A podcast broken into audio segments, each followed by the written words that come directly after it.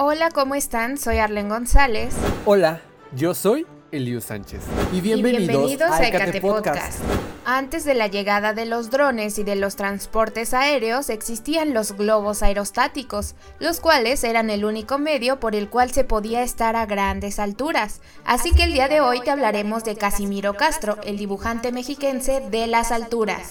El dibujante, pintor y litografista mexiquense Casimiro Castro abordó un globo aerostático donde realizó diversos dibujos de todo el Valle de México, así plasmando en cada una de sus pinturas diversos puntos emblemáticos de este lugar y de la Ciudad de México, como el embarcadero de Santa Anita, la calle de Roldán, la Alameda y la Villa de Guadalupe. En esta última pintura se ven los cerros de la Sierra de Guadalupe y como sabemos este lugar era muy emblemático para todos los fieles que se extiende desde la capilla del Cerrito hacia las cimas más elevadas donde se aprecian diversas llanuras, planicies y el espectacular lago de Texcoco. Incluso hay unas pinturas donde se aprecia la celebración del 12 de diciembre y se encuentran grandes multitudes en la explanada de la iglesia. También se puede apreciar el ya desaparecido lago de San Cristóbal que aún perdura en las pinturas con un paisaje montañoso distante que solo queda en el olvido.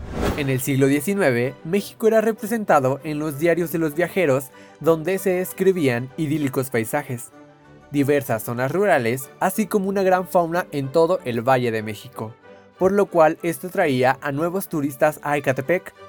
En 1857 se planeaba una estrategia cultural en Ecatepec pero debido a la guerra de reforma y a la inestabilidad del país, no pudo ser realizado.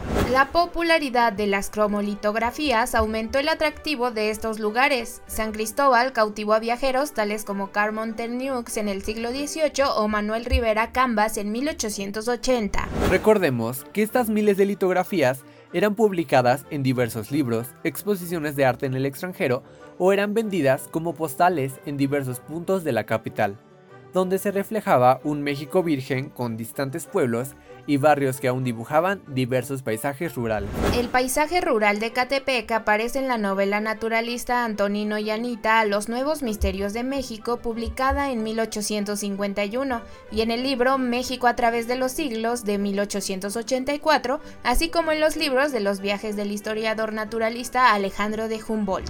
Durante el siglo XIX, la litografía, junto con la fotografía y el ferrocarril, se convirtieron en símbolos de la modernidad.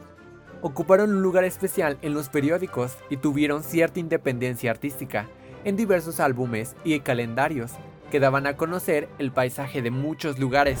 La litografía suplió al grabado por su economía, fue el medio más eficaz para difundir un conjunto heterogéneo de valores religiosos, artísticos, civiles y políticos, y desde las vistas panorámicas hasta la cena hogareña, desde los tipos populares hasta la moda, desde los problemas cotidianos hasta los nacionales. ¿Te imaginas tener que dibujar de una manera rápida paisajes tan complejos y monumentales?